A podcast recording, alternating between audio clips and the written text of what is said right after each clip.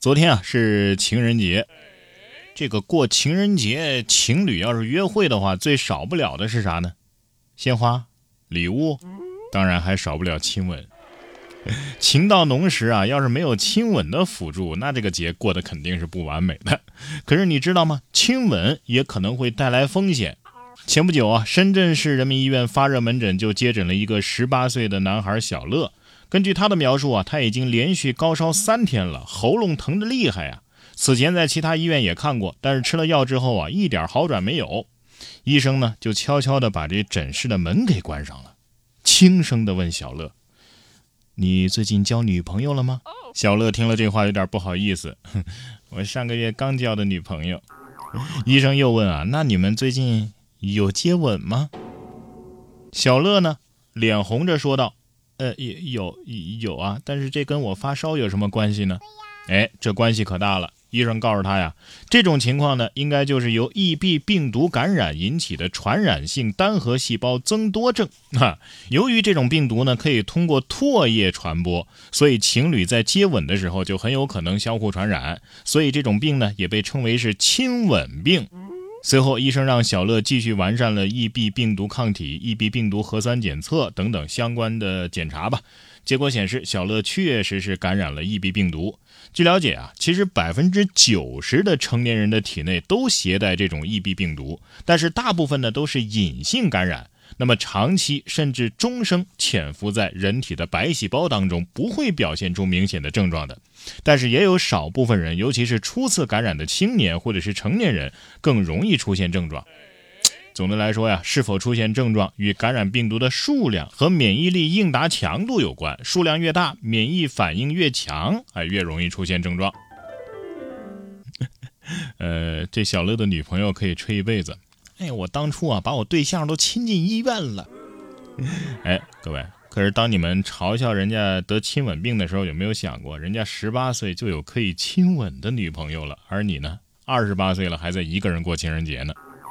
不过呢，没对象就不用结婚嘛，不用结婚就不用养孩子吧，不用养孩子就不会有压力吧，那一辈子都过得轻松啊。呃，可是如果以上你都想要，还想要有子孙后代。那怎么办呢？也不是没办法，你可以去捐精啊。二月九号，云南省人类精子库啊就倡议大学生去捐精啊。这个话题呢也是登上过微博的热搜。呃，他们给发放路费，还可以获得四千五百块钱的补贴。而且就在同一天啊，陕西省人类精子库也向刚开学的驻地大学生发出了捐精倡议。那么，据公开资料显示，目前国内的捐精主力军啊，其实就是在校大学生。但是由于精子需要超低温保存，对精子条件啊要求是很高的。嗯，要是这样的话，那很有可能在你不知道的地方，你的孩子已经出生了，是不是？所以建议以后要是结婚的话，得多一项这个 DNA 检测，防止近亲结婚呢。不管怎么说啊，以上说的这些事儿呢，都是成年人考虑的事情。但是下面这件事儿啊，我怎么看也不像是成年人干出来的事儿。说这个二月一号的凌晨一点钟啊，有一名年轻的女子报了警。报警干嘛呢？想请警察叔叔帮她把男朋友小李给找回来。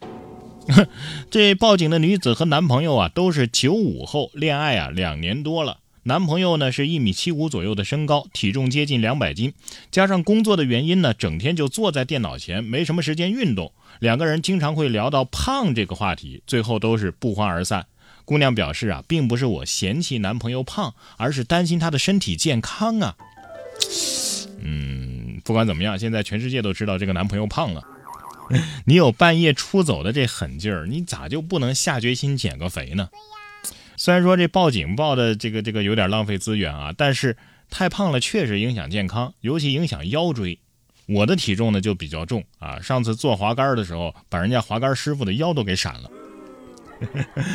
在这里还是建议大家没事不要麻烦警察叔叔，警察叔叔够忙的了。近日，江苏交警在查酒驾的时候，就发现有一位司机啊突然弃车逃跑，而且慌不择路的跳入到了湖中。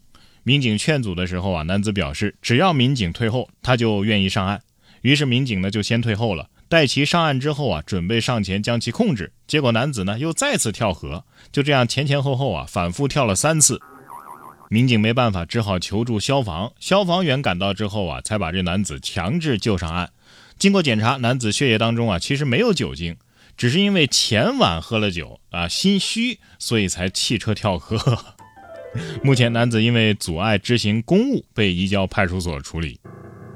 你说他是作死吧？他前晚喝的酒，他还这么谨小慎微的。你说他惜命吧？大晚上的三次跳河逃跑，哎呀，肝脏都得跟你说了，哥们儿，两天了，我我也不是吃干饭的呀，我早就给你代谢出去了，你你对我就这么不信任吗？哎呀，留着这体能，你参加个铁人三项多好呢。下面这件事呢，我倒是觉得是不是应该去麻烦一下警察叔叔。说湖北黄冈啊，有位龚女士，两年前呢丢了一个手机，呃，半夜的时候都还在被人试图解锁。龚女士表示啊，丢失的当天，手机设置的紧急联系人就给她发消息了，说丢失的手机正在尝试解锁，然后呢还进行了远程拍照。没想到啊，都过了两年了，捡到手机的小姐姐跟她老公啊还在尝试解锁她的手机呢。不是四位密码，两年了还没试出来吗？这个智商也就基本告别智能机了吧？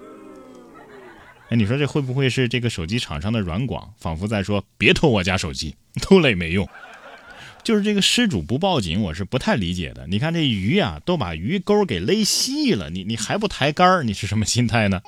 下面这些个粉丝的心态啊，也是很难理解。说近日啊，有网友爆料，某明星后援会号召粉丝集资。为爱豆的专辑冲榜，后来有粉丝说呀，由于专辑是限购的，后援会在线征集购买名额，后援会呢并没有收粉丝们的钱，粉丝们呢只是提供了身份信息，供后援会使用自己的名额购买专辑而已。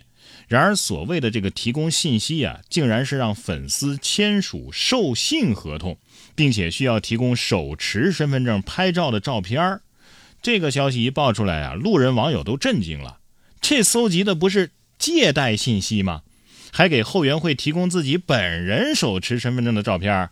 那接下来如果有人想冒充本人借贷的话，那简直是轻而易举的事情啊。也有人上网查了一下，说他们一旦签署这个授信合同啊，其实就跟这个借贷没什么两样。但是看了一下评论，这帮粉丝们自己可不这么想，还说我能随随便便给陌生人钱吗？我又不傻。哎，如果是成年人干这事儿呢，网友们可能也就说声啊，尊重他们吧，啊，祝福他们吧。可是，一想到这些粉丝啊，大都是未成年，背了带还是父母遭殃啊，你说这劝还是不劝呢？这是个难题。